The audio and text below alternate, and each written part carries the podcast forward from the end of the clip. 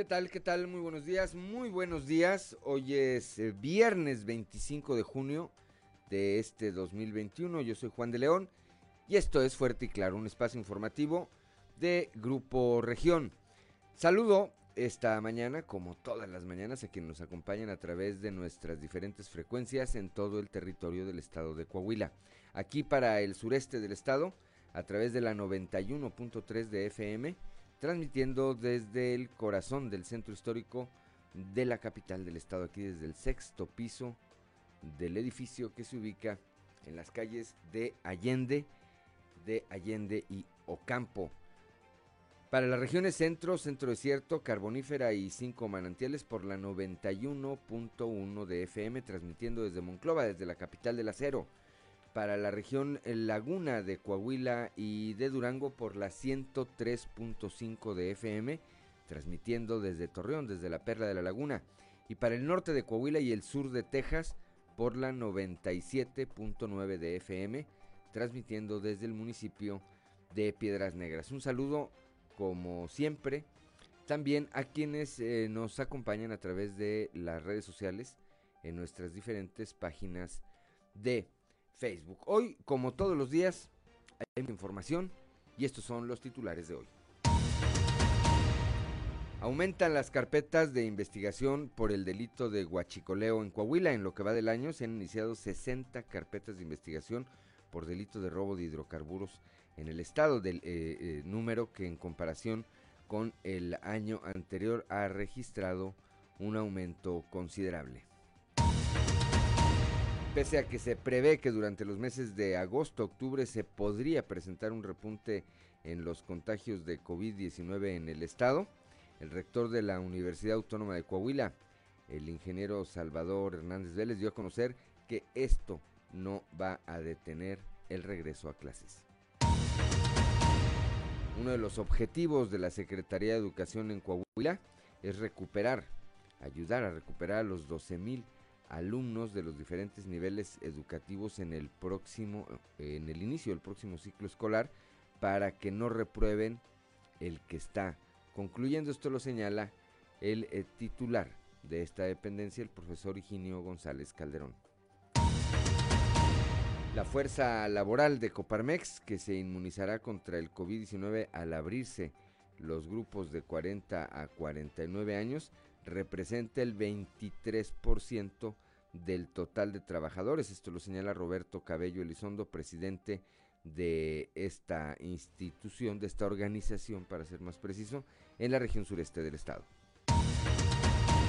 Ayer jueves, ayer jueves, inició el proceso de vacunación de los trabajadores del sector industrial aquí, precisamente en el sureste del estado, en los rangos de edad de 40 a 49 años, proceso que durará tres días y para el que se destinaron 16.500 dosis distribuidas en nueve empresas que se sumaron a este proceso de inoculación.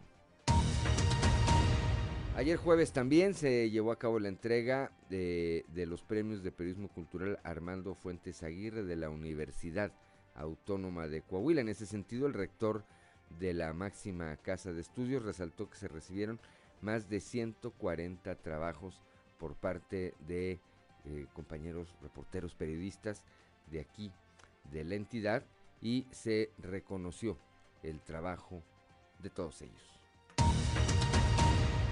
bajo la premisa de que la coordinación, el intercambio de información y las bases de datos son fundamentales para la ubicación de personas eh, desaparecidas o no localizadas, el gobernador Miguel Ángel Riquelme Solís encabezó ayer la reunión de trabajo del Plan Regional de Búsqueda Noreste. Los diferentes sectores económicos de la región sureste refrendaron su compromiso de trabajar en equipo en los esfuerzos que se realizan para hacer frente al COVID-19 y eh, coinciden en que es necesario mantener una reactivación responsable de la dinámica económica. Bueno, pues esta, esta y otra información hoy aquí en Fuerte y Claro. Comenzamos.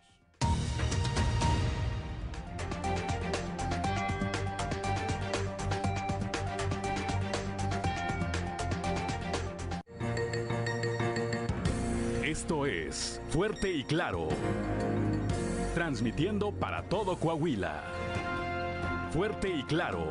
Las noticias como son. Con Claudio Linda Morán y Juan de León.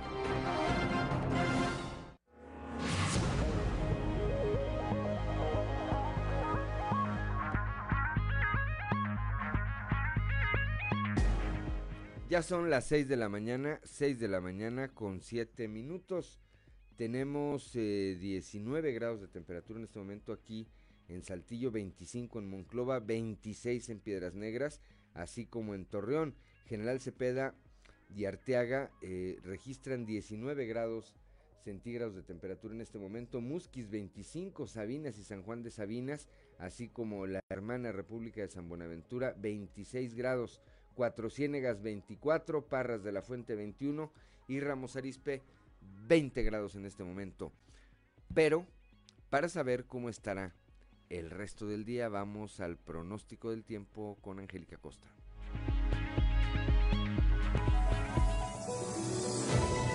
El pronóstico del tiempo con Angélica Acosta.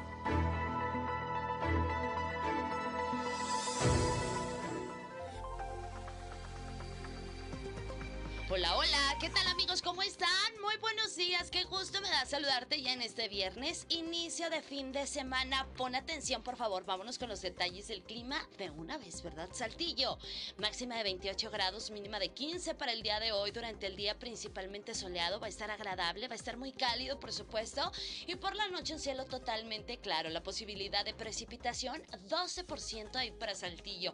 Vámonos hasta Monclova, siguen las temperaturas cálidas, por supuesto, 39 grados como máxima para el día de hoy, mínima de 24, un inicio de fin de semana muy cálido, ¿verdad? Durante el día, principalmente soleado, muy muy cálido, por la noche un cielo totalmente claro, de igual manera cálido por la noche. La posibilidad de lluvia, 25% ahí para Monclova. Excelente, vámonos hasta Torreón, Coahuila, 36 grados como máxima se espera para el día de hoy, mínima de 23 durante el día, principalmente soleado, muy muy caluroso y por la noche un cielo totalmente claro, de igual manera cálido por la noche. La posibilidad de precipitación en comparación del día de ayer hoy disminuye 3%. Excelente. Piedras Negras, continuamos con la temperatura caliente.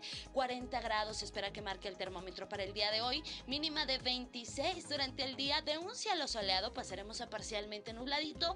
No te preocupes, se va a sentir muy muy cálido. Por la noche un cielo totalmente claro, de igual manera cálido por la noche. Y la posibilidad de precipitación 8%. Eso es para Piedras Negras. Excelente. ¿Tienes vuelta para Monterrey? ¿Tienes vuelta para la Sultana del Norte? Te comento que allá, bueno, pues también esperamos temperatura cálida, 31 grados como máxima, mínima de 24 durante el día, parcialmente soleado, va a estar agradable, va a estar cálido. Y por la noche un cielo principalmente claro, de igual manera cálido por la noche. La posibilidad de lluvia, 5% ahí para Monterrey. Amigos, ahí están los detalles del clima. Toma las precauciones correspondientes, siguen las temperaturas cálidas, mantén bien hidratado y recuerda, el uso de cubrebocas sigue siendo obligatorio. Feliz inicio de fin de semana. Buenos días. El pronóstico del tiempo con Angélica Acosta.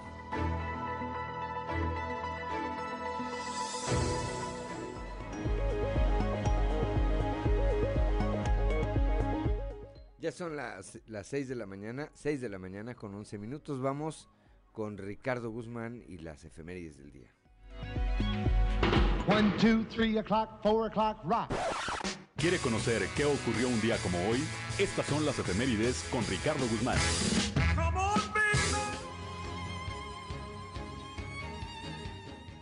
Un día como hoy, pero de 1530, por cédula real, el emperador Carlos I, rey de España, declaró a la Ciudad de México Tenochtitlán capital de la Nueva España.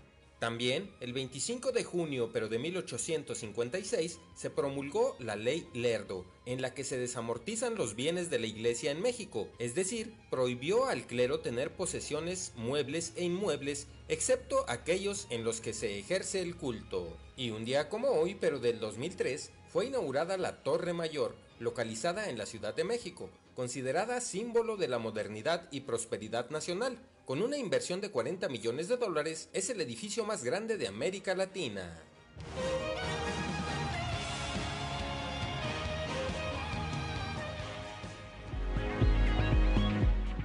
Ya son las 6 de la mañana, 6 de la mañana con 12 minutos rápidamente vamos al santoral del día de hoy y hoy eh, celebran su santo quienes llevan por nombre Guillermo, Próspero, Salomón y Lucía.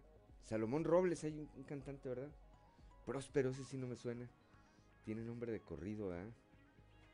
Bueno, pues si alguien lleva alguno de estos nombres o tiene algo que celebrar, y especialmente hoy en viernes, pues que la pase de lo mejor, solamente hágalo con las precauciones que marcan las autoridades en materia sanitaria. Son las 6 de la mañana, 6 de la mañana con 13 minutos, hora de ir al mundo de los deportes con Noé Santoyo.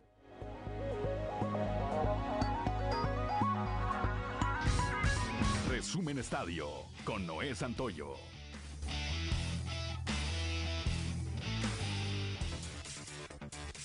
Los algodoneros de Unión Laguna cortaron una racha de cuatro derrotas consecutivas y evitaron la limpia ante los líderes mariachis de Guadalajara al doblegarlos la noche de ayer siete carreras por tres en el último juego de la serie. Los mariachis recibirán este viernes a los líderes de Aguascalientes en el Estadio Panamericano, mientras que algodoneros irá de visita contra los toros de Tijuana. De igual manera, Zaraperos evitó irse en blanco de los dos Laredos al vencer a Tecolotes cuatro carreras por una en el tradicional Parque La Junta en el último compromiso de la serie de media semana. A partir de hoy, la nave verde estará de visita ante Monclova en el Gran Clásico Coahuilense. La novena del acero llega a este compromiso ante Zaraperos después de caer ante los Bravos de León, quienes rescataron la última victoria en su gira por Monclova al vencerlo seis carreras por cuatro en el horno más grande de México. La primera protesta formal contra el arbitraje en la Copa América lleva a la rúbrica de Colombia. Su federación solicitó ayer a la Colmebol la suspensión inmediata del silbante argentino Néstor Pitana y del resto del equipo arbitral por su polémica actuación la víspera de la derrota 2 a 1 ante el local Brasil por el grupo B del certamen continental que concluyó ayer su fase de grupos. La nota de protesta hizo hincapié en la controvertida jugada que derivó en el gol con el que Brasil empató provisionalmente el duelo a los 77 minutos. Uruguay ganó su primer partido en la edición 47 de la Copa América y se clasificó a los cuartos de final al vencer ayer dos goles por cero a Bolivia en la cuarta jornada del Grupo A, un encuentro disputado en el estadio Arena Pantanal de Cuyaba. En otro duelo, Brian Zamudio anotó de cabeza en el primer tiempo. Miguel Almirón convirtió un penal en el segundo y Paraguay superó dos goles por cero a Chile para completar el grupo de clasificados a cuartos de final en el Grupo A de esta misma Copa América. El alero Paul George se acercó al triple doble al aportar 27 puntos, 15 rebotes con 8 asistencias y lideró el ataque balanceado de Los Ángeles, que se impusieron este jueves por 106 a 92 a los Soles en el tercer partido de las finales de la Conferencia Oeste y lograron su primera victoria en la serie al mejor de 7. Aaron Judge conectó un jonrón para el primero de sus tres hits en la tarde. Cari Sánchez la desapareció por segundo juego consecutivo y los Yankees de Nueva York ganaron por paliza por primera vez en un mes al vencer ayer ocho carreras por una a los Reales de Kansas City, con lo que los neoyorquinos se quedaron con la serie disputada en el Yankee Stadium.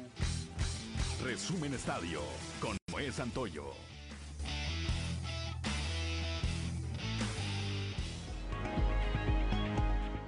Son las 6 de la mañana, 6 de la mañana con 16 minutos. Vamos rápidamente a la cotización peso dólar como amanecen hoy las operaciones.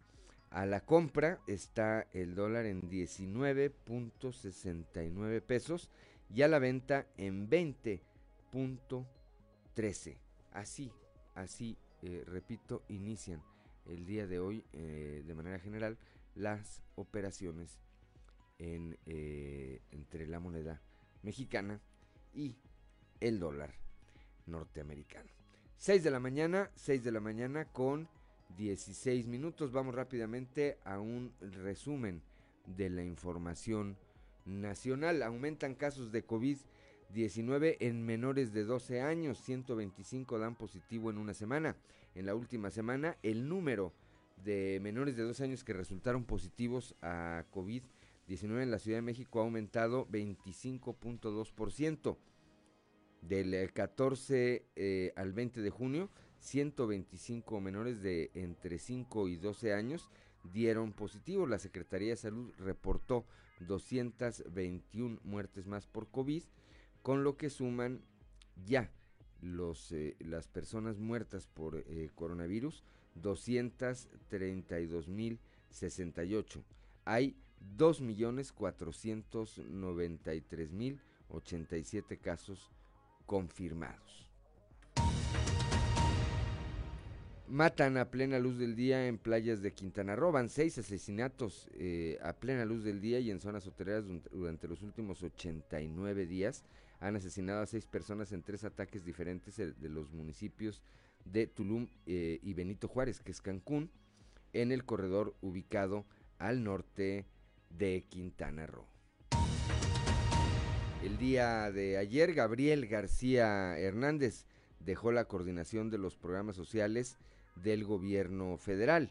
García Hernández, eh, quien coordinaba a todos los delegados federales en el eh, país, es uno de los, o era hasta ayer, pues dejó de ser funcionario, de los funcionarios públicos con mayor relevancia en la administración federal, pues se encargaba de coordinar los programas sociales, una de las principales estrategias de el actual gobierno federal.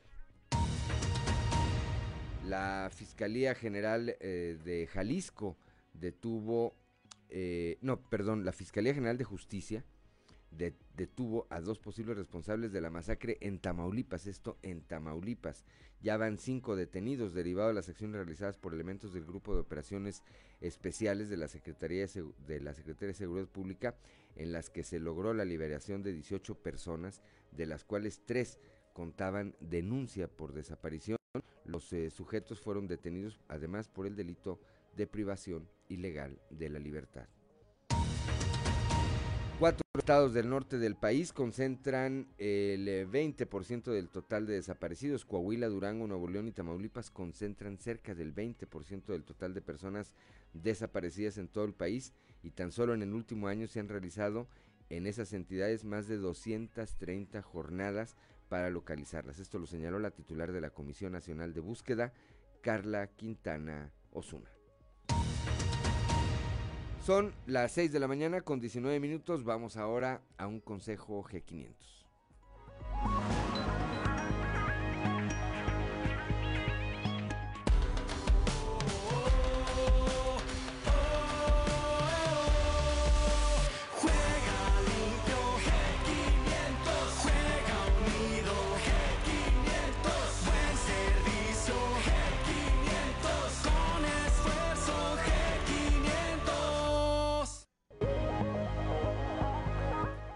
De la mañana, 6 de la mañana con 20 minutos. Soy Juan de León, estamos aquí en Fuerte y Claro.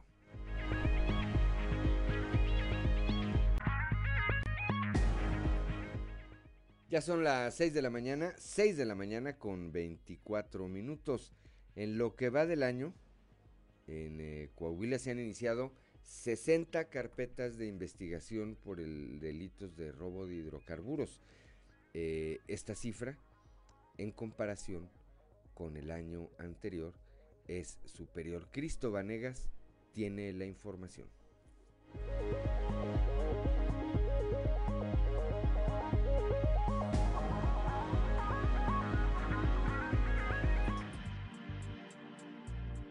En lo que va del año, se han iniciado 60 carpetas de investigación por delitos de hidrocarburos en el Estado, delitos que a comparación con el año anterior han registrado un aumento puesto que durante el mismo periodo del 2020 se tenían 48 carpetas de ilícitos de este tipo, que abarcan desde hallazgos en tomas clandestinas de hidrocarburos, robos de combustibles y transportación ilegal.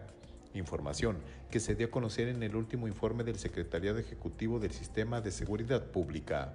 Según lo que revela el Secretario Ejecutivo del Sistema de Seguridad Pública durante el 2020, en el Estado se presentaron 122 ilícitos relacionados con este tema de hidrocarburos, cifra que superó por mucho el 2019 en donde se presentaron solo 89 carpetas de investigación. Sin embargo, en lo que va del año se han iniciado 60 carpetas de investigación, 12 carpetas más que en el mismo periodo del 2020, lo que representa un aumento en los ilícitos cometidos en materia de hidrocarburos. Estos pueden ser tomas clandestinas, transportación y venta ilegal, robo de combustible y la intervención de tomas de Pemex, como se dio durante el primer trimestre del año en la región sureste. Tan solo en el municipio de Ramos Arizpe se han detectado, en lo que va del año, al menos tres tomas clandestinas y se han asegurado dos bodegas en donde se almacenaba hidrocarburos de manera irregular. Por otro lado, en las carreteras que convergen con la capital del estado, se han realizado aseguramientos de pipas que transportan combustible del cual no pueden acreditar su procedencia.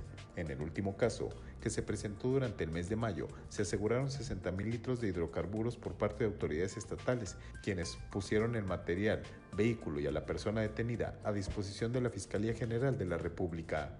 Así que pese a los esfuerzos de las autoridades de los tres órdenes de gobierno, estos ilícitos se continúan presentando y van en aumento. No obstante, se ha dado a conocer que se seguirá trabajando en este sentido para evitar el robo de hidrocarburos. Para Grupo Región informó Christopher Vanegas. 6 de la mañana, 6 de la mañana con 27 minutos, gracias Christopher Vanegas. Y bueno, vamos ahora a la región eh, carbonífera de nuestro estado, allá con Moisés Santiago Hernández. Piden sancionar a responsables de la explotación en el río Sabinas. Eh, continúan las investigaciones por parte de la Comisión Nacional del Agua sobre la explotación irregular de un tajo de carbón en las inmediaciones de este afluente. El director de la comisión, Estatal de Aguas y Saneamiento en el estado Antonio Nerio Maltos habla al respecto. Moisés, muy buenos días.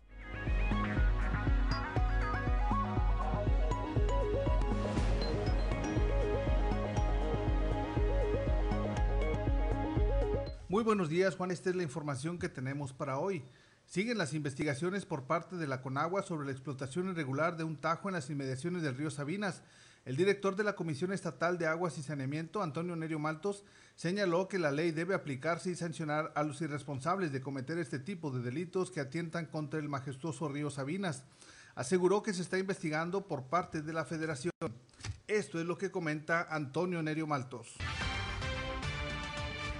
Conagua es la autoridad este, federal encargada y competente en esta en esta materia y qué bueno que se esté realizando una, investigación tanto por Conagua, que es quien delimita este, pues los ríos, los arroyos y quien este, también le da eh, seguimiento a, cualquier situación como esta y también pues por, por parte de Semarnat. Esta situación yo creo que se detecta porque gracias a Dios con estas lluvias ya tenemos un mejor caudal en el río y este, pues se habían hecho algunas observaciones de que el río llevaba agua, algunos de los arroyos llevaban agua y no llegaban a la presa Don Martín, entonces se, se platicó con la gente de Conagua, empezaron a hacer algunas supervisiones y ahora sí se está eh, pues dando seguimiento a una denuncia formal, tengo entendido, pero en cuanto al pues se, se detectó como, como lo comentábamos, eh, pues gracias a que el río volvió a tener agua, pero bueno, la autoridad federal yo creo que a raíz de este de esta situación aquí en Sabinas, pues deberá hacer una serie de recorridos en, a lo largo de todo el río Sabinas y de los arroyos y, verificar los caudales para que, eh, pues, para evitar una situación como esta. La, la ley debe de aplicarse y debe de haber sanciones para los responsables. Bien, pues de esta manera Antonio Nerio Malto señala claramente que la ley se tiene que aplicar de cualquier forma a quienes sean responsables de estos actos que afectan el río Sabinas. Esta es la información que tenemos para todos ustedes para Grupo Región Informa, su amigo y servidor Moisés Santiago. Que tengan un excelente día.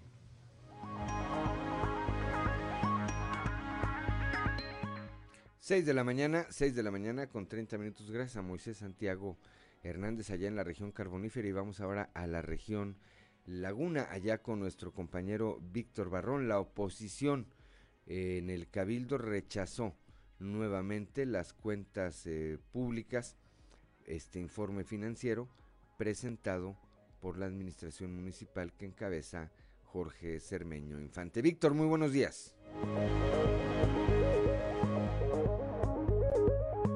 Buenos días amigos de Fuerte y Claro, en temas de la comarca lagunera, luego que en sesión de Cabildo el bloque de diles opositores rechazara el pasado miércoles el informe financiero de mayo de 2021 en Torreón, la síndica Dulce Pereda señaló que continúa la mala aplicación de los recursos mientras las autoridades municipales se escudan en la promesa de dejar una administración con deuda cero. Escuchemos parte de lo que nos platicó. Aquí hay una serie de irregularidades este, que se han dado y que no es de ahorita, digo, no. Eh, nosotros la, lo hemos visto desde el inicio de la administración, la mala aplicación de los recursos, eh, las situaciones que nosotros cuestionábamos y que siempre salen con el tema de es que nosotros no dejamos, vamos a dejar deuda, es que nosotros este, hemos hecho este, las cosas sin endeudarnos. Sí, nada más que ahorita pues deben proveedores, este, no hay una obra que diga vale la pena endeudarse por esto o eh, el dinero se está invirtiendo en tal cosa. Eh, simple y sencillamente ves el, el gasto exorbitante nómina y en inversión pública es cuando mucho el 8% de lo que se está este, pagando en nómina eh, mensualmente. Que no van a dejar obras inconclusas, bueno, pues yo quisiera ver cuáles son las obras importantes que están haciendo. Hay una situación, la ciudad está eh, batallando para el tema del agua y yo no veo que estén haciendo acciones concretas para resolverle a la ciudadanía. Agregó Pereda Esquerra que luego de varios llamados en dicha sesión de Cabildo, la tesorera Mayela Ramírez Sordo al fin se presentó a comparecer sobre las observaciones de la ACE en lo relativo a las finanzas municipales del ejercicio 2019. Sin embargo, la funcionaria se negó a proporcionar información, esto al señalar que dicho proceso continúa abierto. Esto es todo en la información. Desde La Laguna reportó Víctor Barrón. Un saludo a todo Coahuila. 6 de la mañana con 32 minutos, con 33 minutos. Ya gracias a Víctor Barrón allá desde la región lagunera. Y ahora vamos acá al sureste del estado con mi compañera Leslie Delgado, que estuvo ayer en la entrega de premios de periodismo cultural Armando Fuentes Aguirre, que llevó a cabo la Universidad Autónoma de Coahuila. Leslie, muy buenos días.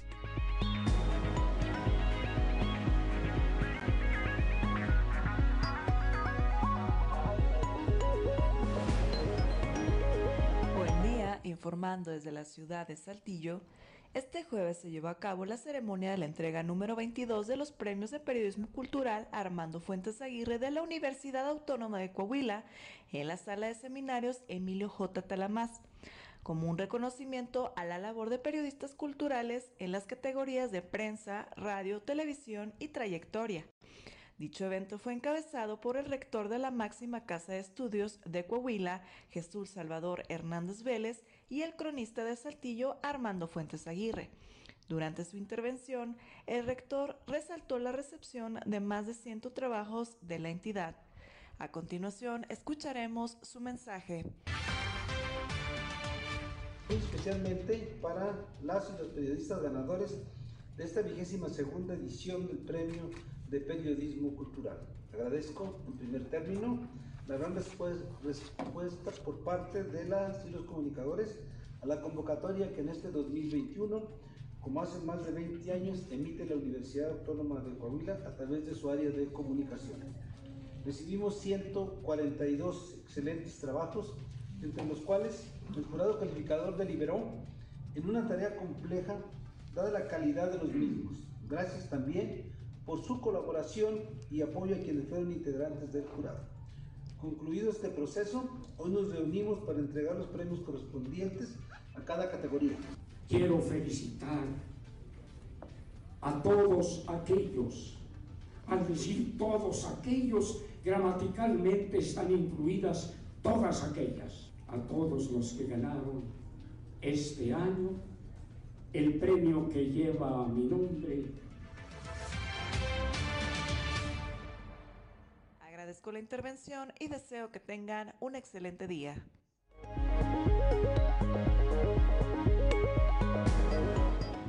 Seis de la mañana con 35 minutos, gracias a Leslie Delgado aquí en el sureste del estado. Y ahora vamos al norte de Coahuila ya con eh, nuestra compañera Norma, Norma Ramírez. Se incrementó la aplicación de exámenes en línea para la educación de adultos. Norma, muy buenos días.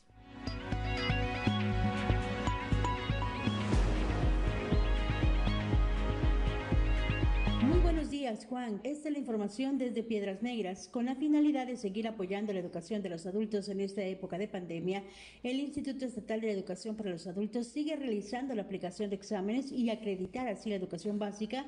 Es por eso que se ha visto un importante incremento del número de aplicaciones pero en línea.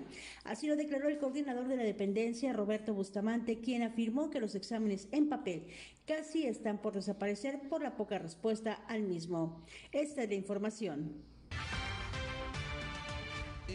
De, este mes, bueno, y nos está yendo muy bien. Hemos estado presentando exámenes tanto de primaria como de secundaria, obviamente mayormente en el nivel de secundaria, con muchos alumnos que ya estaban con nosotros y otro tanto que se han ido incorporando en, este, en este ciclo. Eh, tenemos alrededor ahorita de 300 exámenes presentados, eh, con un aproximado de 150 a 170 personas que han ido a presentar en alguna sede que tenemos. Tenemos tres sedes ahorita aquí en la ciudad. Eh, está Plaza Comunitaria Real del Norte, que está en la entrada de la misma colonia. la Plaza Croc que está en la calle Educación, 906 eh, en la colonia Burócratas a la vuelta de donde esté el INE y tenemos nuestra coordinación de zona eh, que está ubicada en López Mateo y, y periodista.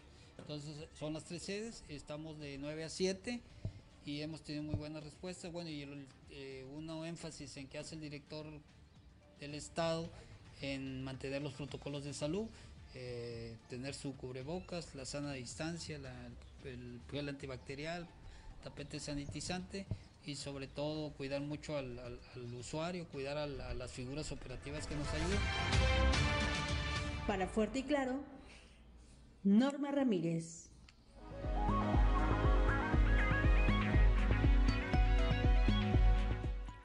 Son las 6 de la mañana, 6 de la mañana con 38 minutos. Rápidamente les comento el día de eh, ayer se publicó un artículo de Alejandro Aguirre Guerrero en el periódico Universal titulado Salinas, feliz, feliz, feliz.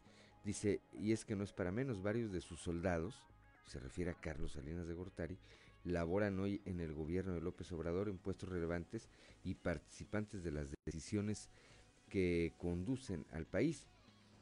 Salinas de Gortari, sin participación alguna en el gobierno obviamente, se entera antes que varios secretarios de Estado lo que ocurre en Palacio Nacional.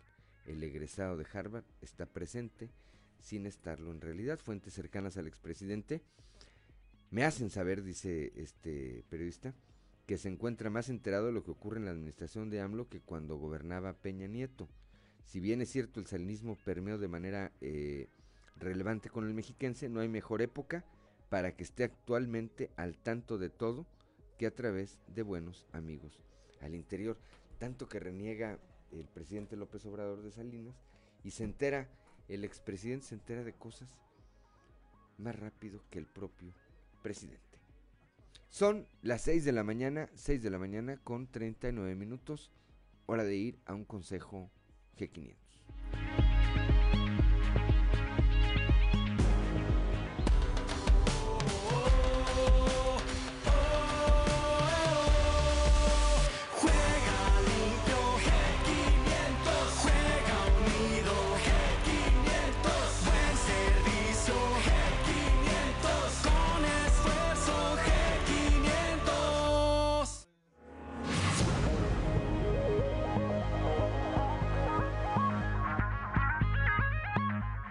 Son las 6 de la mañana, 6 de la mañana con 40 minutos. Soy Juan de León y estamos aquí en Fuerte y Claro.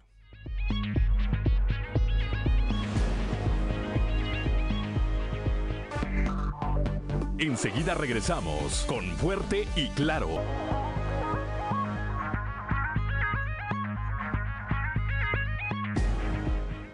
Ya son las 6 de la mañana, 6 de la mañana con 43 minutos.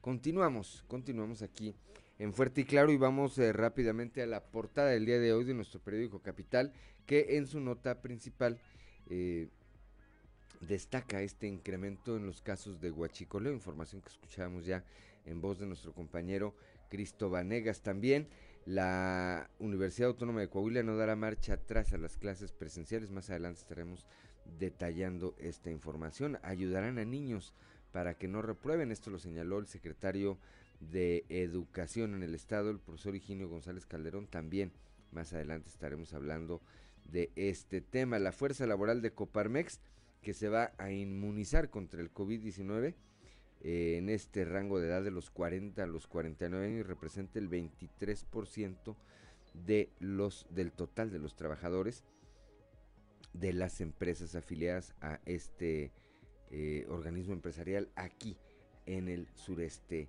en el sureste del estado. También eh, el día de ayer bajo el, gobernador del estado Miguel Ángel Riquelme Solís encabezó la reunión de trabajo del Plan Regional de Búsqueda Noreste junto al subsecretario de Derechos Humanos de la Secretaría de Gobernación Alejandro Encinas y la titular de la Comisión Nacional de Búsqueda Carla Quintana, los titulares de las Fiscalías de Durango, Nuevo León, Ruth Medina y Gustavo Adolfo Guerrero, así como representantes de la Fiscalía General del Estado de Tamaulipas, se acordó reforzar la coordinación para atender la grave problemática que enfrenta esta zona del país en materia de desapariciones. Bueno, pues eso es, eso es lo que tiene que ver con la portada del día de hoy, repito, de nuestro periódico Capital. Y cuando son las 6 de la mañana con 45 minutos, vamos a nuestra columna en los pasillos.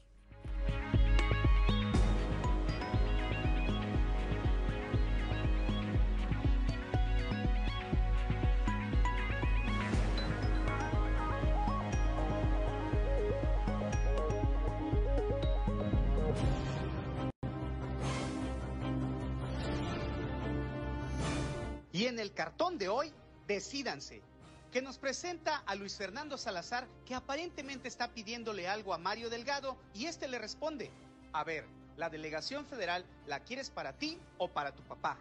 Aunque Lenin Pérez aún no ha terminado de definir el equipo de trabajo con el que Emilio de Hoyos iniciará su administración en Acuña a partir del próximo 1 de enero del 2022, un nombre habrá que dar desde ahora como apuntado ya a un cargo de primerísimo nivel en el gobierno del fronterizo municipio, y es el de Brígido Moreno, actual diputado federal electo. Cuentan por allá que, acuerdo a lo contemplado, es cosa de días para que Emilio de Hoyos le haga formalmente la invitación a Moreno para que apenas tome protesta de su cargo como legislador federal, pida licencia al mismo y esté en condiciones de sumarse a su equipo en el municipio y como legislador federal asuma ni más ni menos que Lenin Pérez Talamás. ¿Qué tal? Carambola de tres bandas.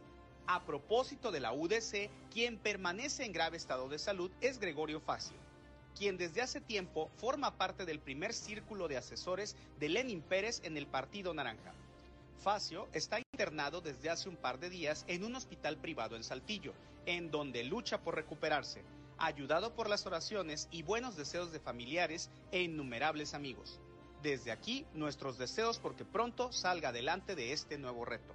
Quien ha sabido responder con creces a la confianza que en ella depositó el gobernador Miguel Riquelme es Fernanda Coppola, actual directora de La Madriguera, institución dedicada a atender a adolescentes en condiciones vulnerables. Sin prisa pero sin pausa, la también diputada local suplente ha sabido ir haciendo alianzas con otras instituciones para fortalecer la que está a su cargo.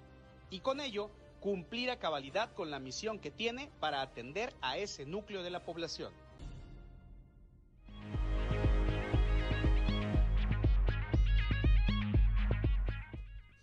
Ya son las 6 de la mañana, 6 de la mañana con 48 minutos, ya está en la línea nuestro compañero Christopher eh, Vanegas el día de ayer, eh, bueno, pues estuvo en esta entrevista que dio el rector de la Universidad Autónoma de Coahuila, el ingeniero Salvador Hernández Vélez, y en el eh, en donde se refirió a este tema de el posible repunte de casos de COVID-19 en los siguientes meses y lo que esto implicaría en el retorno a clases a la máxima casa de estudios. Christopher, muy buenos días.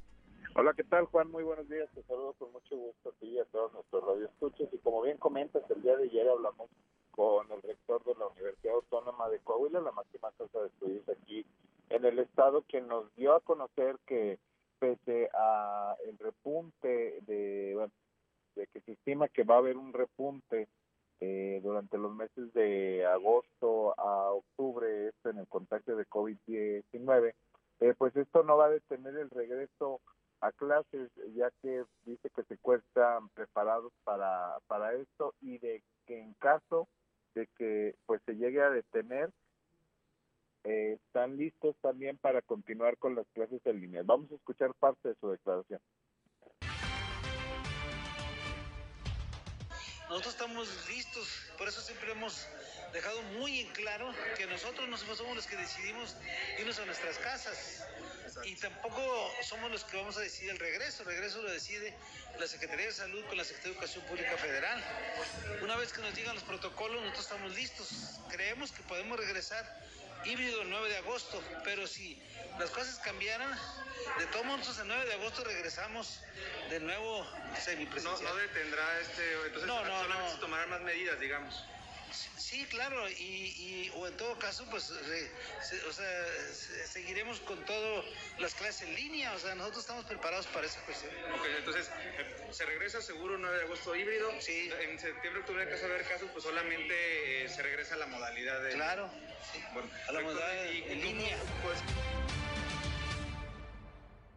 6 de la mañana, 6 de la mañana con 50 minutos. Sí, sea bajo un esquema o sea bajo el otro, Christopher, pero el eh, 9 de agosto regresan a las clases en la Universidad Autónoma de Coahuila, me imagino que en todo el estado.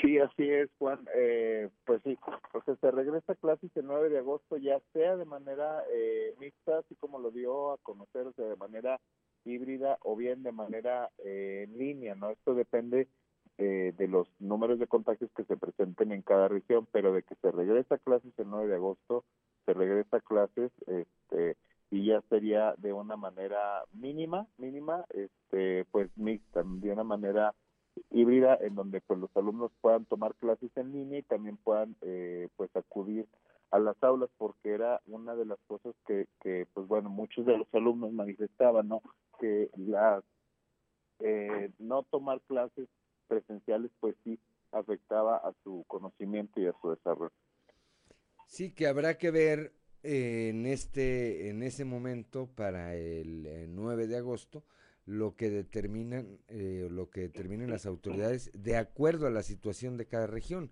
Para eso están los subcomités regionales COVID-19, a lo mejor perdón, mientras que en el sureste las condiciones son unas, en el centro, en el norte o en la laguna pueden ser otras, eh, Christopher.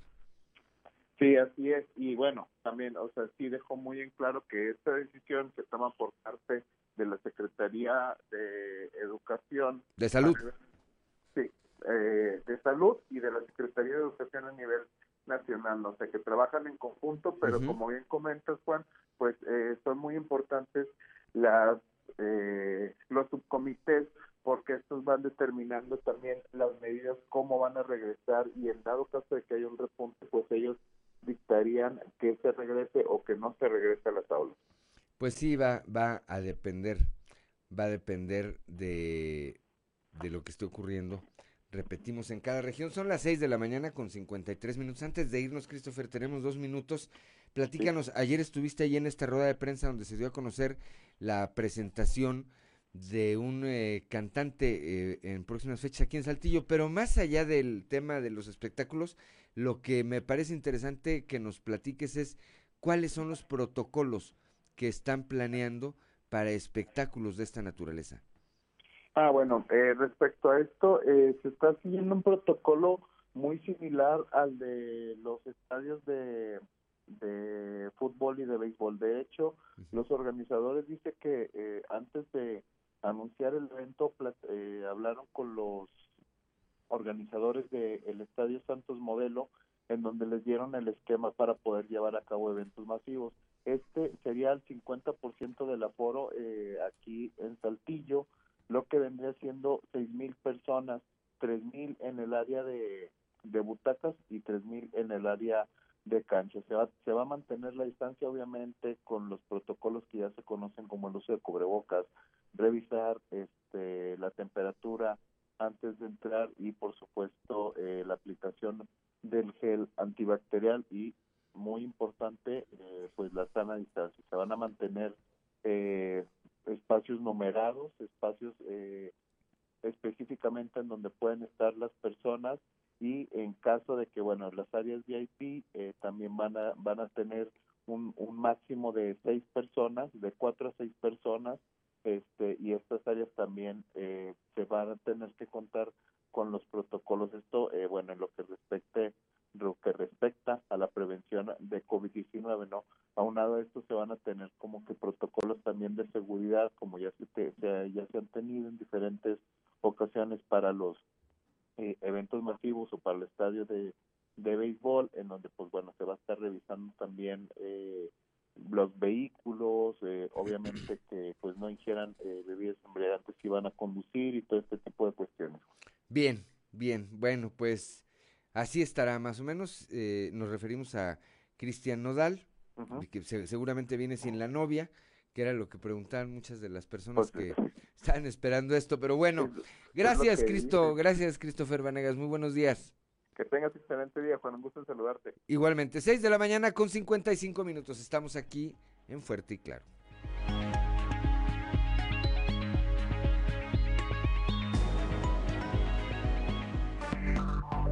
Enseguida regresamos con Fuerte y Claro.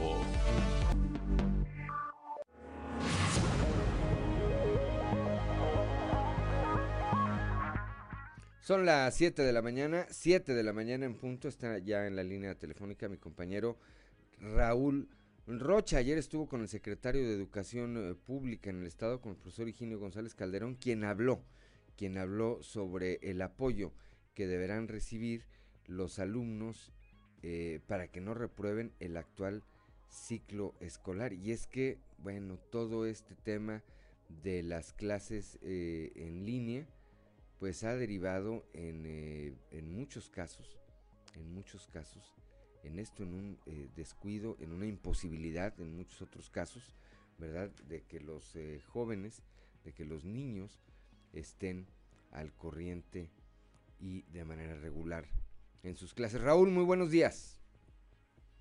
Hola, ¿qué tal? Buenos días, Juan. Así es. El secretario de Educación, Eugenio González, eh, nos informó de esta situación que se estará realizando eh, a partir de el próximo ciclo escolar cuando arranque, el intentar, el buscar rescatar a todos aquellos niños que están retrasados en su aprendizaje. Ese es el objetivo que se tiene. Escuchemos lo que dice.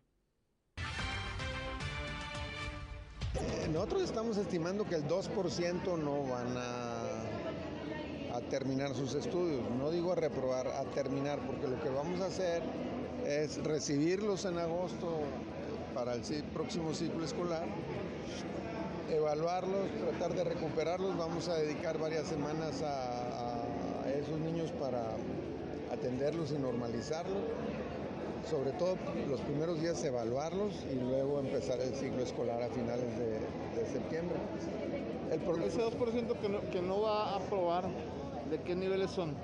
de todos los niveles, estamos hablando de preescolar, primaria y secundaria, estamos hablando de un poquito más de 12 mil niños que, que seguramente no van a, a terminar su ciclo correctamente. Y en agosto se les va a apoyar para... Se les apoya para recuperar. ¿Va a ser presencial este, esta, este apoyo o cómo Todavía no sabemos.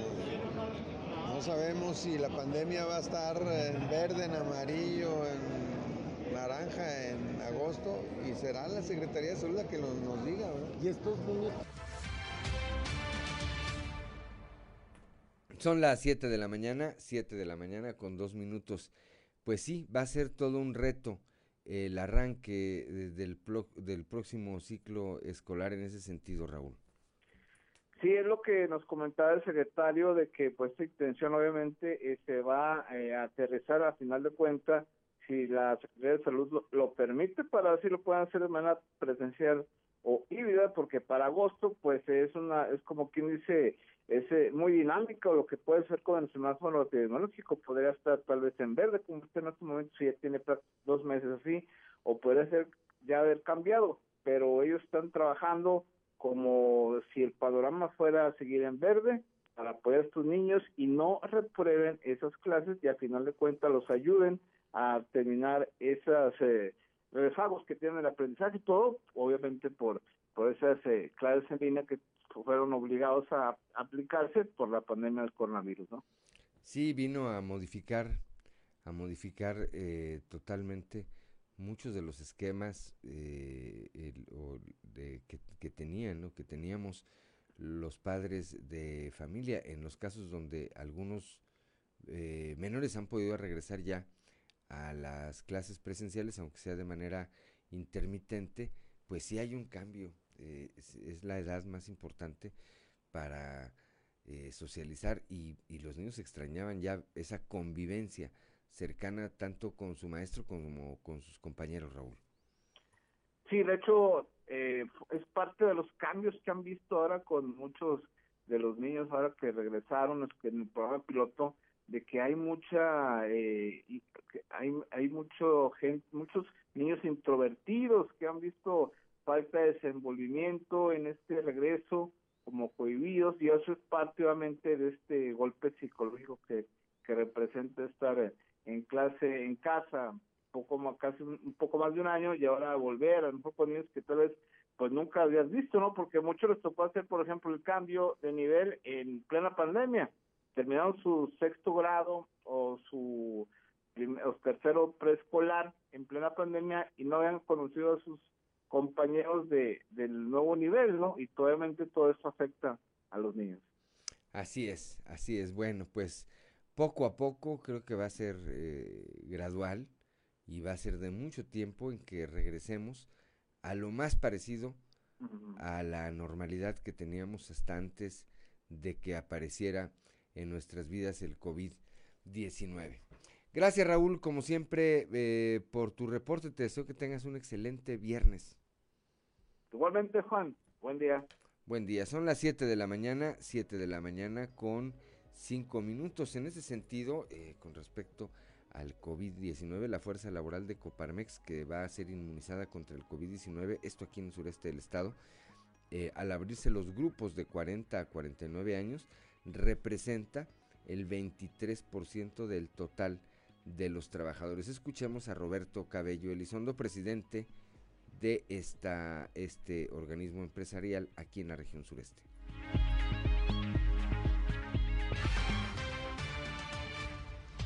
No, hasta ahorita se siguen, siguen habiendo citas, entonces no tenemos el, dato final, pero sí eh, ya pasaron el dato y bueno, ejemplo en Coahuila, que más o menos tiene que ser significativo aquí, la gente de 40 a 49 eso representa un 23% de la, de, de, la fuerza laboral, entonces pues eso es muy bueno, ya, ya con un, un 16-17% que es los de arriba 50 ya vamos a estar más, los, más, además gente que está vacunado, entonces yo creo que es, va a ser un buen número ya. ¿Cuál sería el grupo poblacional más fuerte? ¿30? De 30 a 39 representa, es, es, es más el que tiene más, más gente en el país. ¿Hay fecha para eso? Todavía no. No, apenas hoy estamos empezando con 40-49 y refuerzos, eh, digo, y segundas eh, eh, de, o sea, arriba de 50, pero no, los de 30 a 39 todavía no tenemos fecha. 7 de la mañana, 7 de la mañana con 7 minutos. Cristo Vanegas tiene la información. Comienza el proceso de vacunación, eh, este en este rango del que hablamos, de 40 a 49 años en la zona industrial de Saltillo. Este jueves inició el proceso de vacunación de los trabajadores del sector industrial en la región sureste que se encuentra en el rango de edad de 40 a 49 años, proceso que durará tres días para lo cual se destinaron 16.500 dosis que fueron distribuidas entre las nueve empresas que se sumaron al proceso de vacunación. Este comenzó a las 8 de la mañana de este jueves en las empresas Male, General Motors, Magna, Linux, Daimler, Janfin, Cinza y Tatekawi quienes vacunarían a este grupo de la población con el fin de evitar riesgos de contagios entre los trabajadores. Además, se dio a conocer que no solo se estaría vacunando a los trabajadores, sino a las y los cónyuges de estos, siempre y cuando se encuentren en el mismo rango de edad de esta jornada de vacunación. Con las 16.500 dosis, se pretende inmunizar al mismo, a un mismo número de empleados, por lo que se distribuyeron de la siguiente forma.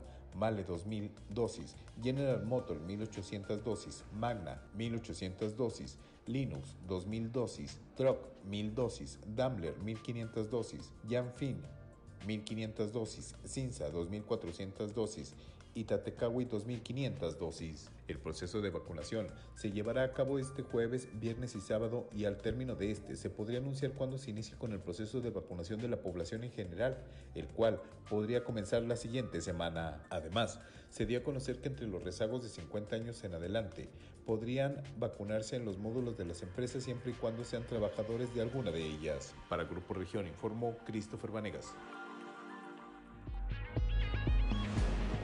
7 de la mañana con 8 minutos, vamos rápidamente ahora hasta la región carbonífera. Allá la Secretaría del Bienestar tendrá que definir cómo va a continuar con el esquema de vacunación contra el COVID-19. Se ha abarcado hasta ahora un gran número de la población hasta las edades de 40 a 49 años. Eh, hay que recordar que empezaron de 60 en adelante, luego de 50 a 59, ahora están con 40 eh, a 49. El jefe de la jurisdicción sanitaria número 03, eh, David Alejandro Musi Garza, habla al respecto. Se recibió de más de 29 mil vacunas y al terminar esta calendarización que ya se tiene aprobada de segundas dosis, pueda quedar este, un remanente de la remesa de entre 7 y 9 mil dosis y que con esta seguramente la Secretaría del Bienestar podrá eh, definir el, campo de acción, es decir, con qué vamos a continuar, ya sea de primera dosis, al tener todo cubierto, probablemente para el grupo de edad de 40-49 que falten de recibir la primera dosis, como lo son en el municipio de Juárez, de Progreso y de San Juan de Sabinas, pero estaremos pendientes de, estas fechas de la autorización y, de lo que indique tanto la Secretaría de la Defensa Nacional como la Secretaría del Bienestar de nivel federal no tenemos fechas y no tenemos aún todavía contemplado de 40 a 49 hasta que lo marquen. Posteriormente podrán marcar después el inicio de la etapa de 30 a 39 años. Se, se manejan eh, cada punto de vacunación, el monitoreo. Eh, las que se han presentado hasta el momento no han entrado como ESAVIS, han sido crisis hipertensivas, este, en algunos casos crisis nerviosas, ninguna reacción alérgica asociada a la vacuna o, como eh, efecto adverso asociado a ella hasta el momento nada grave. Ya son las 7 de la mañana, 7 de la mañana con 11 minutos y le aprecio esta mañana a Norma Pérez Reyes, directora de los Centros de Integración Juvenil, que nos tome esta comunicación, pues para hablar de un tema que me parece que no pierde vigencia y es importante, tomó relevancia en eh, los últimos días a partir de la intervención que hicieron autoridades en uno de los llamados anexos eh, ubicado en la colonia Virreyes, eh, que pues todo apunta que trabajaba de manera clandestina, pero además presentaba un sobrecupo en el número de internos que allí estaban y por otra parte se detectó otro de las irregularidades que se señalaron era la presencia de al menos cuatro o cinco menores de edad. Norma, muy buenos días. Le saluda Juan de León. Eh, la escuchan en todo el estado. A ver, platíquenos de entrada, estos llamados anexos, ¿están regulados por alguna autoridad o cómo es que operan? Muy buenos días. Sí, buenos días y buenos días a todas las personas que nos escuchan. Yo creo que este es importante mencionar que hay una una norma de salud que es la norma 28 que regula todo lo relacionado con atención eh, a las adicciones, al problema de, del consumo de sustancias. Entonces, pues desde ahí este, hay varios criterios que cada institución eh, que nos dedicamos a, a, a atender las adicciones, pues debemos cumplir. Entre ellas está que eh, las personas que, que se encuentren en, en, lugares de internamiento este, no pueden ser menores de 16 años. Eh, en los centros de integración juvenil eh, se cumple con, con todos los requerimientos, inclusive ahora cuando estuvo la, la pandemia, pues eh, al inicio también por indicación sanitaria, pues también no se podía eh, tener a, a, ahora sí que en toda su, su cupo eh, la cantidad de pacientes. Igual al inicio este fueron este, dados de alta y regresaron a sus casas. Ahorita también está eh, funcionando a un 30% la unidad de internamiento que, que nos corresponde aquí en, en Coahuila. Nosotros canalizamos a la unidad de internamiento que está en García, Nuevo León.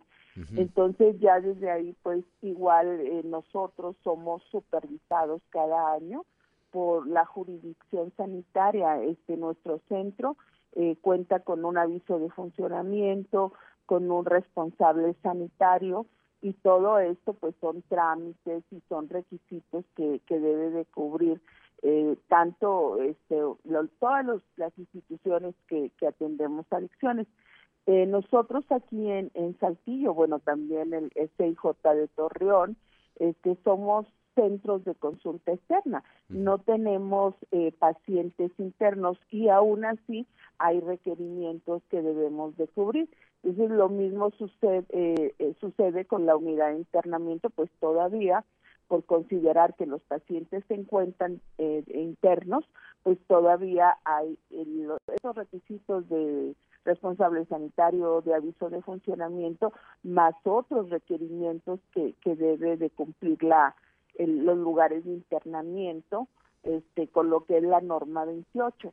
Eh, son hay diferentes modelos de atención en el sentido de los grupos de que, que son de autoayuda, que regularmente es el, los que funcionan como anexos y nosotros en los centros de integración juvenil que llevamos un modelo de tratamiento científico atendido eh, por profesionistas, en este caso cuando son lugares de internamiento, psiquiatra, médico, psicólogo, trabajadores sociales y también enfermeros en el caso de, de las unidades, eh, personas que se dedican a, hacer las dietas y, y, todo, todo lo que requiere eh, un internamiento. Entonces sí hay una diferencia en, el modelo, en los modelos de atención.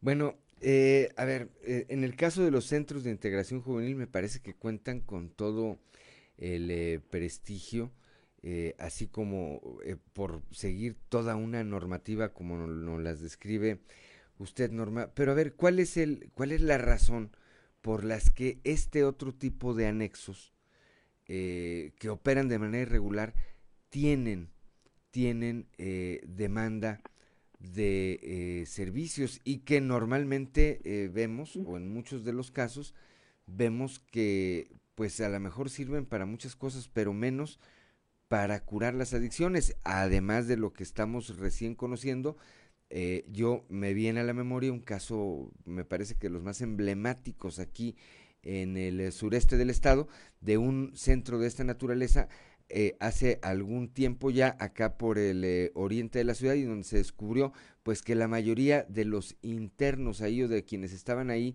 eh, anexados sufrían de abuso sexual. ¿Por qué tienen, por qué tienen éxito? ¿Por qué tienen demanda? Es, es tanta, es tanto el problema de adicciones que hay en, hoy en nuestra sociedad o, o cuál es la razón, Norma? Sí, yo creo que eh, este es importante comentar que también este fue una eh, ahora sí que una situación que observamos de una forma muy marcada durante la pandemia y el confinamiento que los familiares de, de los pacientes, de las personas que tenían problema de consumo de sustancias durante el confinamiento, pues muchos de ellos se dieron cuenta que algún familiar utilizaba sustancias o se agravó el problema porque eh, al momento de estar conviviendo tanto tiempo y que inclusive muchos de ellos pues eh, no podían salir eh, fuera de casa pues empezaron a, empezamos a recibir llamadas constantes de buscando internamiento ¿sí? ¿Qué sucede con, con, el, con el problema de, del consumo de sustancias? Que cuando el, las personas consumidoras entran en, en un episodio que, que se llama el síndrome de abstinencia, pues va a presentar síntomas físicos y conductas que, que en ese momento y que en otros momentos cuando se agrava el problema eh, de adicciones, la familia eh, no sabe enfrentar, no sabe contener. Y regularmente las familias lo que buscan precisamente es un lugar dónde internar. Entonces, eh, también nosotros comentamos y damos toda la información a los familiares que inclusive no todos los casos eh, de, los pacientes son candidatos al internamiento. Hay casos que podemos manejar en el modelo que, manejamos nosotros de consulta externa, donde el paciente, eh, o sea, tiene que estar vigilado por la familia, la familia también debe de participar en el tratamiento y en estas ocasiones es donde eh, la familia no tiene esa esa contención y entonces buscan constantemente el internamiento.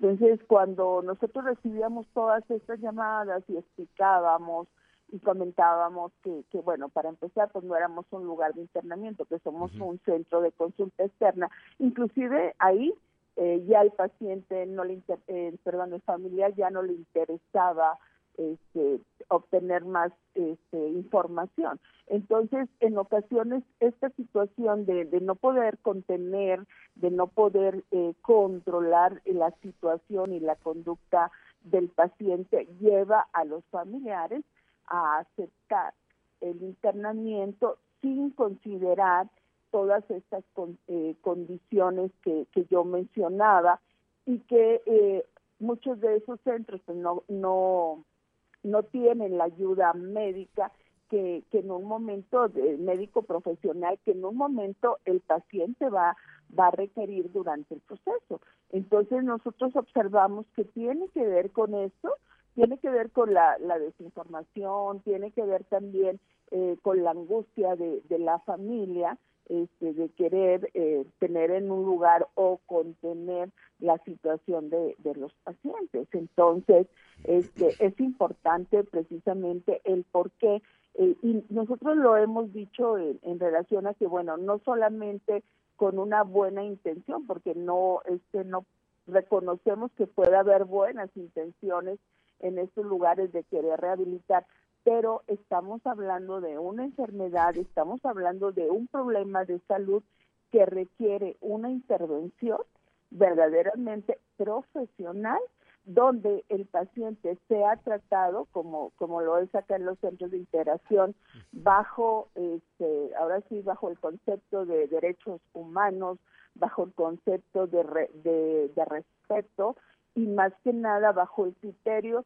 de enfermedad entonces ya desde ahí eh, es importante todo, todos estos, estos lineamientos que nos da la norma 28 para poder atender eh, a las adicciones, tanto a quien consume sustancias como también a su familia. Así es. Bien, bueno, pues este es eh, uno de los tantos aspectos que nos estaremos abordando en, en, esta ocasión y muy seguramente más adelante, Norma. Le apreciamos como siempre nos hayas tomado esta comunicación para platicar con nuestro auditorio y pues no nos queda sino desearle que tenga un excelente fin de semana. Pues igual para ustedes y pues sí, solo la recomendación a, los padres de familia o a los familiares, pues que tengan eh, precaución y que en verdad eh, consideren cuál es la, la situación del lugar al que, al que están solicitando ayuda. Muchas gracias, muy buenos días. Gracias, buen fin de semana, hasta luego. Siete de la mañana con 22 minutos, vamos rápidamente un consejo G500.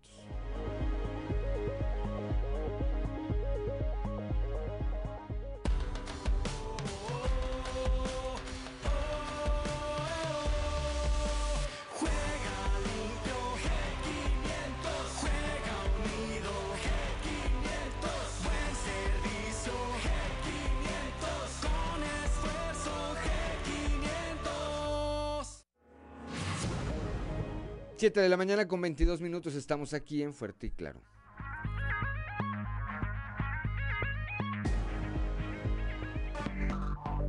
Enseguida regresamos con Fuerte y Claro. El contexto de la noticia con Luis Guillermo Hernández Aranda.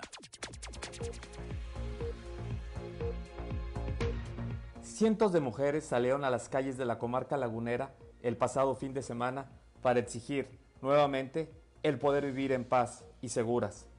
Su grito, que no es nuevo, resuena fuerte, pero las autoridades no las escuchan. Una y otra vez el presidente Andrés Manuel López Obrador ha dicho que la violencia contra la mujer va a la baja. Sin embargo, la realidad es necia, se impone y desnuda los discursos políticos. De acuerdo a la Secretaría de Seguridad y Protección Ciudadana, los primeros cinco meses de 2021, los delitos de feminicidio y violación aumentaron. El feminicidio tuvo un alza del 7% y la violación del 30%. De acuerdo a datos oficiales de enero a mayo del 2021 se registraron 423 víctimas de feminicidio y 8.623 de violación en todo el país. Obviamente son las cifras de los casos que se denuncian, porque la cifra negra es más grande. En la comarca lagunera, tan solo en un fin de semana se registraron tres casos de feminicidios. Celina, de 16 años de edad, fue asesinada y luego calcinada en Lerdo. El cuerpo de Carla, de 31 años, fue encontrado en partes en el cañón del Indio en Torreón y el de Ilse, de 16 años, fue localizada al interior de una bolsa de plástico en los alrededores de una escuela de Matamoros. Escuelas, centros de trabajo, la calle misma, ningún lugar es seguro para ellas. Es cierto, cualquier persona sin importar género puede ser víctima de la violencia, pero ellas la sufren por el hecho de ser mujer. El pensamiento machista predomina en la sociedad, en los centros de trabajo e incluso en muchos niveles de gobierno. En el sexenio de López Obrador se apuesta por negar la realidad violenta que se vive en el país en todas sus manifestaciones. Los abrazos no alcanzan a detener las balas que asesinaron este fin de semana a 18 personas en Reynosa, tampoco para evitar que cuerpos fueran colgados en Fresnillo. La supuesta paz de este sexenio nos ha llenado de muertos. El total de homicidios dolosos en el sexenio, hasta el reporte presentado el pasado martes, llegó a 87.271 víctimas, a este ritmo va a terminar por ser el sexenio más violento, muy por arriba de las cifras de homicidios de los gobiernos de Enrique Peña Nieto y Felipe Calderón. ¿Quién las defiende a ellas? ¿Quién vela por la seguridad en el país? Hasta el momento nadie, porque todo se limita al discurso de pelear contra los supuestos conservadores, porque es mejor desviar la atención en vez de ponerse a trabajar para solucionar el problema de la inseguridad. Soy Luis Guillermo Hernández nos escuchamos a la próxima. El contexto de la noticia con Luis Guillermo Hernández Aranda.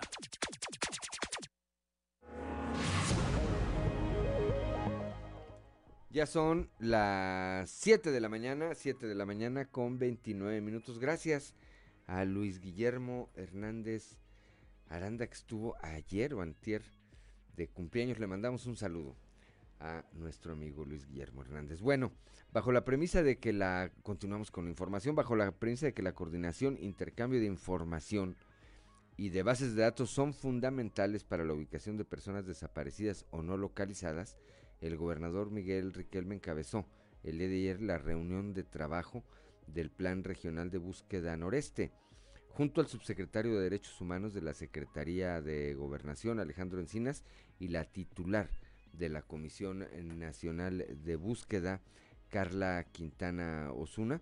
El mandatario estatal presidió la mesa de trabajo con la asistencia que contó con la asistencia de los titulares de las fiscalías de Durango y de Nuevo León, Ruth Medina Alemán y Gustavo Adolfo Guerrero Gutiérrez, respectivamente, así como representantes de la Fiscalía General de Tamaulipas, y acordaron ahí reforzar la coordinación para atender la grave problemática que enfrenta esta zona del país.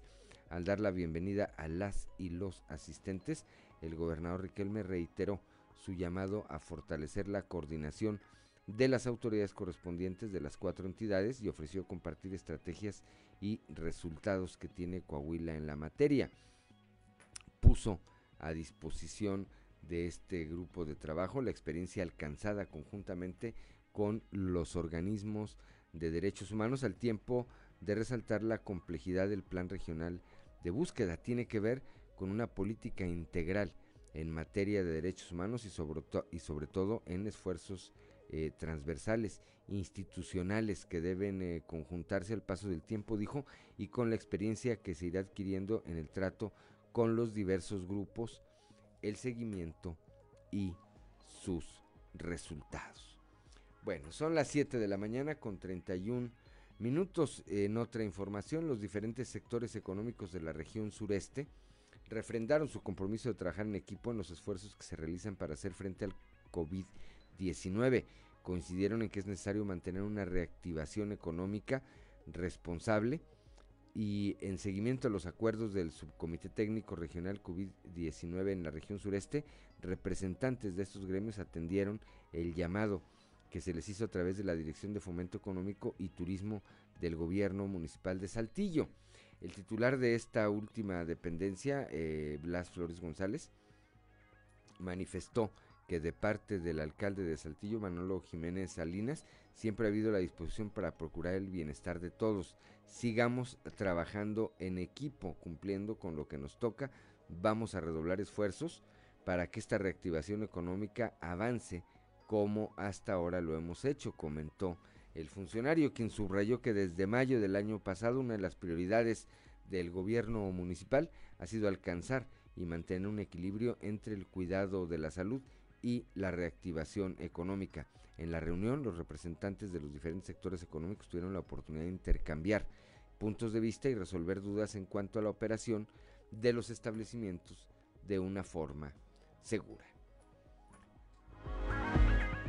7 de la mañana, 7 de la mañana con 32 minutos, el aniversario 444 de Saltillo se festejará en recintos donde se pueda controlar el aforo y la movilidad de las personas para ser congruentes en el combate a la pandemia del coronavirus. Esto lo señala precisamente el director de Fomento Económico Municipal, Blas José Flores González.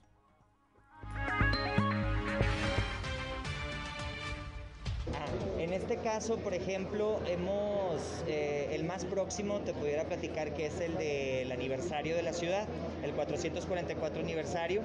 Eh, decidimos por precaución y por ser congruentes también nosotros en, en gobierno eh, todos los eventos, eh, conciertos y demás van a ser en, recintos que nos permitan controlar el aforo y nos permitan también controlar la movilidad de las personas. Entonces la mayoría se va a llevar a cabo en el Teatro de la Ciudad.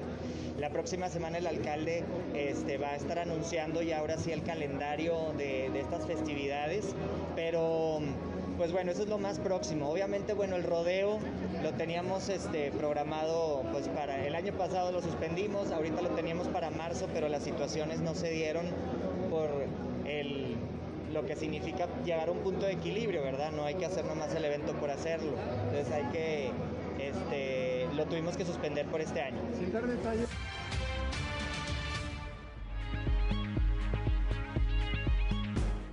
7 de la mañana, 7 de la mañana con 34 minutos en agosto, la Facultad de Jurisprudencia de la Universidad Autónoma de Coahuila realizará una carrera de 5 y 10 kilómetros con el propósito de dar la bienvenida a los alumnos de nuevo ingreso y crear, generar esta actividad de integración con los docentes y el cuerpo estudiantil. Al respecto habla el director de esta facultad, Alfonso Yáñez Arriola para invitar a nuestros egresados. Estamos esperando que corran 500 personas el 14 de agosto.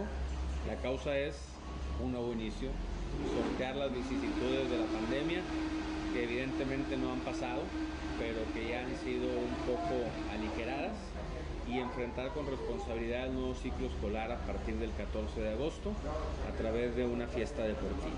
¿Tiene algún costo la inscripción? Sí, para los estudiantes de la facultad son 100 pesos y para la sociedad en general o egresados en este caso, que son los que se interesan, y maestros es de 200 pesos. Incluye el número, que es el cronometraje, que es el monitoreo, que es la playera eh, fit y que es este el evento y la premiación. La premiación es, simbólica, son este, eh, cenas en medios eh, restaurantes locales y son este, premios económicos para estudiantes nada más de, de 2.000, 1.500 pesos en, en ambas categorías.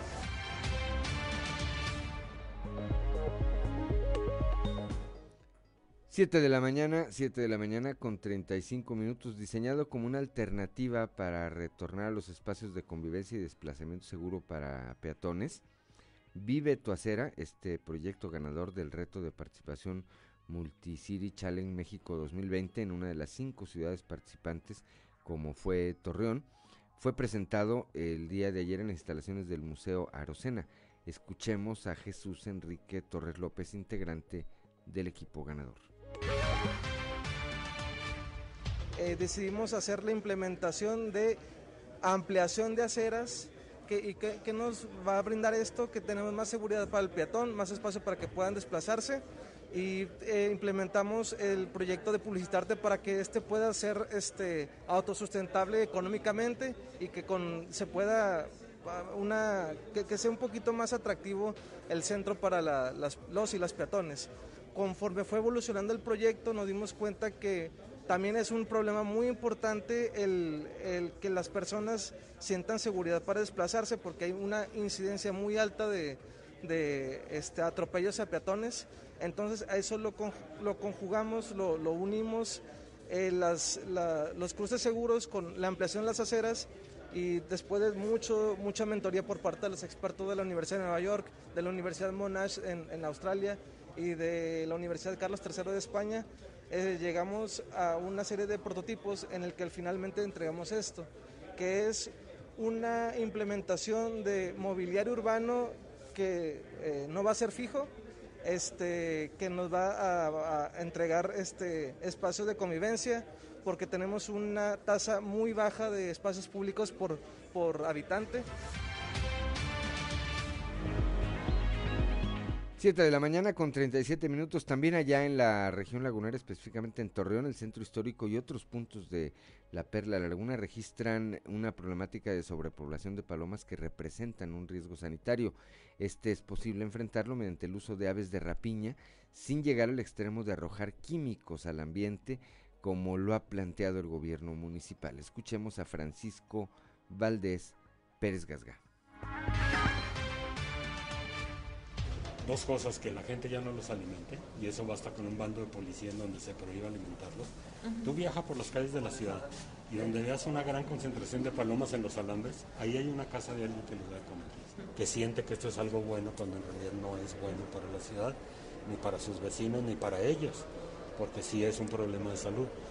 Y la otra es dar condiciones más favorables para que se establezcan más depredadores de palomas dentro de la ciudad más lechuzas, más tecolotes, más aguilillas, más halcones, plataformas altas en donde puedan poner sus nidos, por ejemplo. Esto sucede en todas las ciudades del mundo y sucede en Torreón.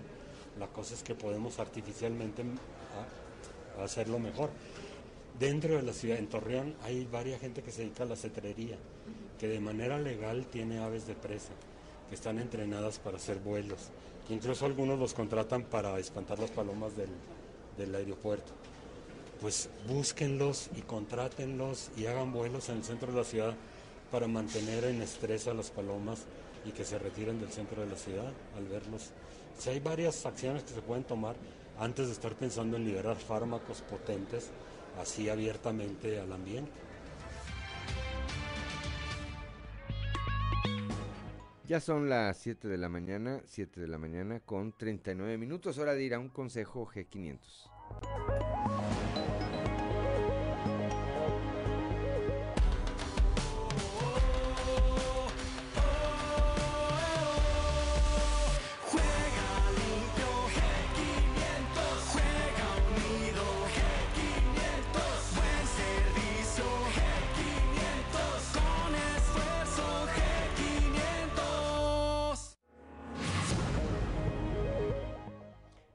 Siete de la mañana, 7 de la mañana con 40 minutos. Soy Juan de León y estamos aquí en Fuerte y Claro.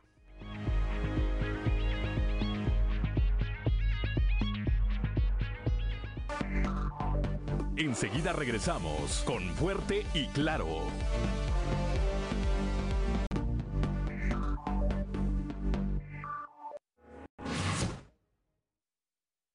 Alerta ambiental Carlos Álvarez Flores. Muy buenos días. Continuando con el relato de los personajes que se han dedicado a oponerse falsamente a la instalación de confinamientos de residuos peligrosos en nuestro país, debo decir que este Simari, el Simari San Andrés, está en el municipio de Ramos Arizpe, no lo aclaré es el municipio de Ramos Arizpe. Y curiosamente, si nosotros trazáramos una línea imaginaria entre ese confinamiento que está, si mal no recuerdo, en el 104 o kilómetro 106, no recuerdo, 104 o 106, de la carretera de Saltillo, Ramos Arispe hacia Monclova, ahí está.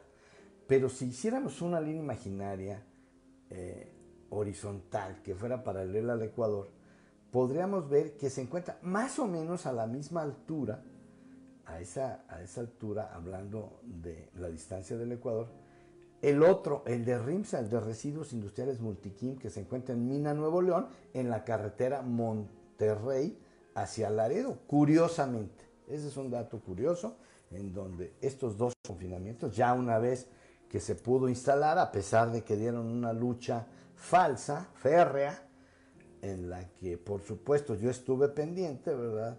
Yo los conocí y Guadalupe López, Lupita, y la propia Juanita me confesaron ellos mismos, una vez que yo hablé con ellos, eh, eh, me dicen, no, bueno, es que el que nos dirige y el que nos manda, pues es Jesús González Es mal, Esa es una declaración de ellas mismas. O sea que todo esto, pues es simplemente la realidad, ¿verdad? Ellos son los personajes que salieron a los medios a decir falsamente que ese confinamiento era un riesgo para la salud de los ramos arispenses. Háganme favor. Es al revés, es exactamente al revés.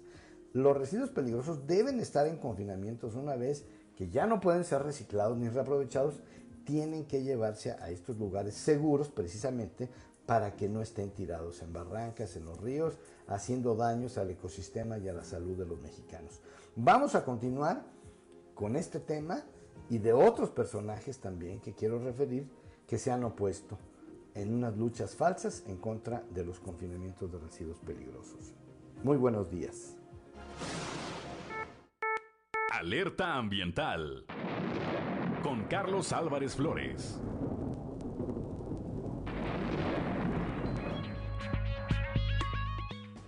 Siete de la mañana, gracias a Carlos Álvarez Flores, 7 de la mañana con 47 minutos.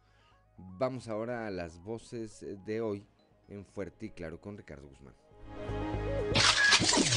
Lo dijeron fuerte y claro en región sureste. Higinio González Calderón, secretario de Educación en Coahuila, apoyarán a alumnos para que no reprueben ciclo escolar. lo que vamos a hacer es recibirlos en agosto para el próximo ciclo escolar, evaluarlos, tratar de recuperarlos. Vamos a dedicar varias semanas a, a esos niños para atenderlos y normalizarlos.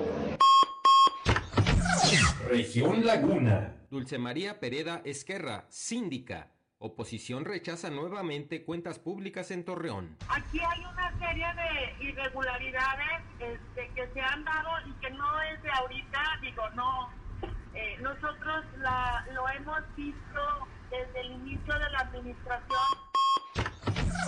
Región Centro. Uriel Olague, ciudadano afectado denuncia invasión de personas ajenas a colonias. Yo ya estoy cansado de lo mismo, de que yo tenga mi negocio aquí, ella venga y me moleste.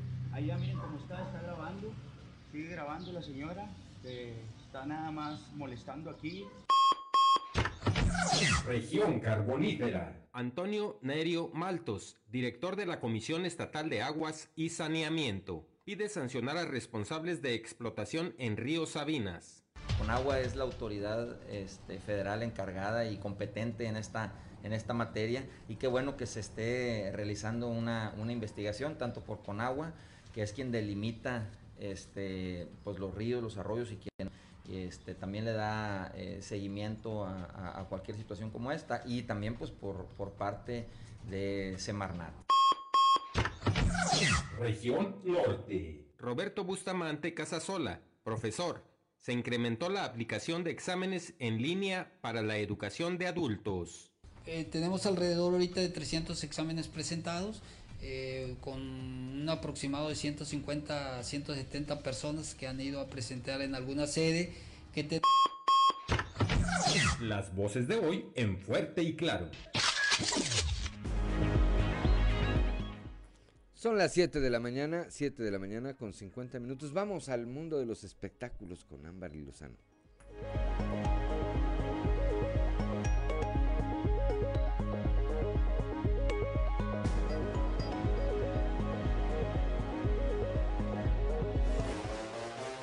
El show de los famosos con Amberly Lozano. Jimena Navarrete anuncia que está embarazada. Jimena Navarrete, ganadora del certamen de belleza Miss Universo 2010, y su esposo Juan Carlos Valladares anunciaron que están esperando un bebé. Luego de la ola de rumores que se desató hace unos días, la modelo mexicana confirmó la noticia y habló sobre el complicado proceso que vivió para embarazarse. La pareja compartió a través de una entrevista la alegría inmensa que sintieron al conocer que serían papás. Además, Jimena Navarrete y Juan Carlos Valladares recordaron el difícil episodio por el que pasaron hace tres años debido al fallecimiento de su primer hijo. Tras la pérdida de su primer bebé, Jimena Navarrete y su esposo comenzaron una dura batalla para volverse a embarazar. Sin embargo, la pareja menciona estar muy ilusionada porque muy pronto darán la bienvenida a su hijo. Cuando recibes una noticia tan maravillosa tras pasar por momentos tan complicados, la alegría es inmensa. Señalaron en la entrevista que ofrecieron desde su casa, ubicada en San Luis Potosí, ya unos días de emprender un viaje a Madrid, donde pasarán el verano junto a su familia y su amigo, el piloto de automovilismo Sergio Checo Pérez.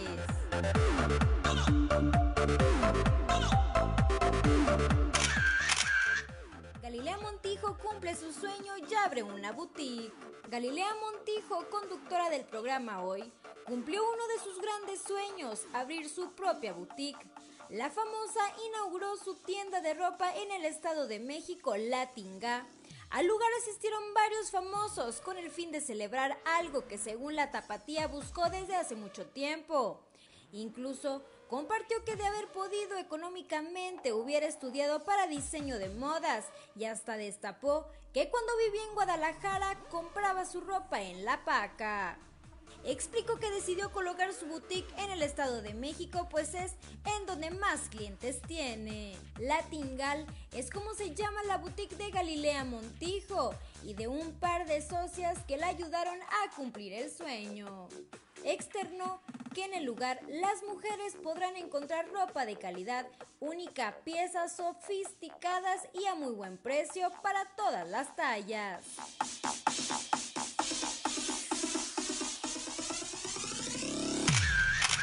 Reportó para Grupo Región Amberly Lozano.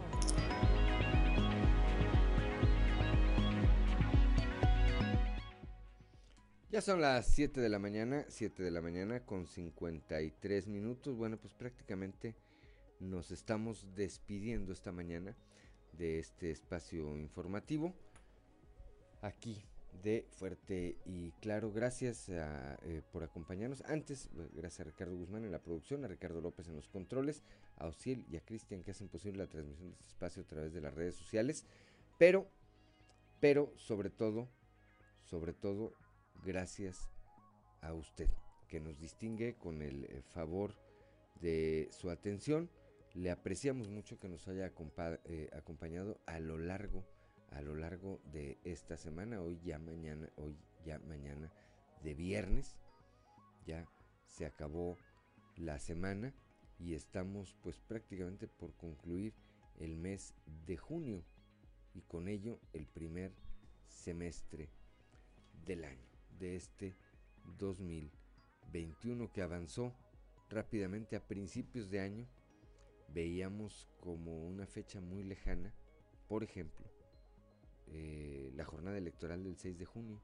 Tiene un nombre hasta junio. Bueno, pues voló, voló y voló rápidamente, rápidamente el tiempo. Ya estamos, repito, prácticamente concluyendo junio y estamos por empezar con el mes de julio. Son las 7 de la mañana con 54 minutos. Gracias Gracias por acompañarnos aquí en Fuerte y Claro, que es un espacio informativo de Grupo Región bajo la dirección general de David Aguillón Rosales. Yo soy Juan de León y le deseo que tenga usted el mejor de los fines de semana. Muy buenos días.